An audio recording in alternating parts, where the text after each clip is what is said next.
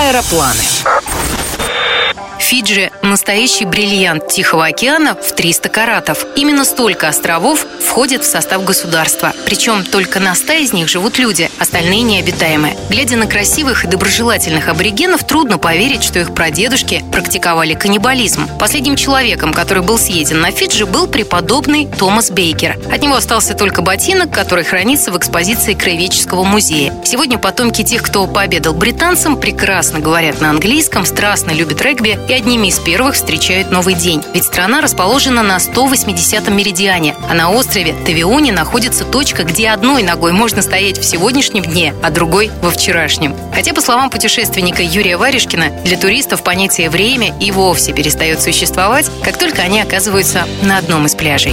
Они имеют типичную такую картину Тихоокеанского островочка. То есть это песчаные берега, это э, кокосовые пальмы, это джунгли. Вглубь острова трудно проникнуть без хорошего мачете, и одному туда лучше не идти, потому что это сплошные заросли. Самое интересное – это просто окунуться в ту атмосферу и почувствовать себя Робинзоном. Вот как люди жили и выживали. Я бы там э, выжил с трудом. На кокосовую пальму забраться на высоту 6 метров по голому стволу – это проблема и большая задача, чтобы сорвать эти орехи, не имея никакого инструмента.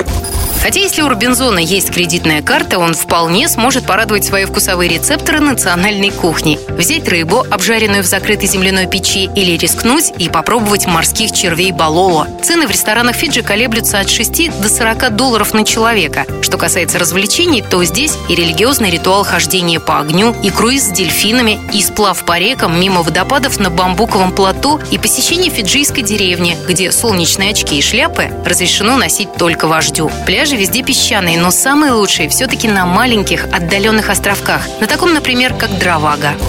Он необитаемый, но там есть небольшой лодж, в котором мы остановились. Barefoot Lodge – это домики, сделанные из соломы, их 20 штук на берегу океана. Островок Дравага узкий и небольшой, поэтому виден и тот берег, и другой, потому что ну, ширина его не более 500 метров. Именно это создает определенное удобство. Остров продувается, и в домиках, сделанных из камышовых матов, из соломы, никогда не жарко. Автодорог, как и самих автомобилей, на маленьких островках нет. Трассы есть только на двух крупных участках суши – Витулево и Ванаулево. Для перемещения между островами лучше всего арендовать катер. Что еще важно знать, планируя поездку на Фиджи. Виза россиянам не нужна, если срок пребывания в стране не превышает 90 дней. Наименее дорогой и при этом самый удобный вариант перелета – корейской авиакомпании с пересадкой в Сеуле. Общее время в пути – 17 часов. Фиджийское лето длится с ноября по май. Средняя температура воздуха в это время – плюс 26. Правда, иногда случаются ураганы. Ирина Контрева, Москва, ФМ. Не теряйте впечатлений.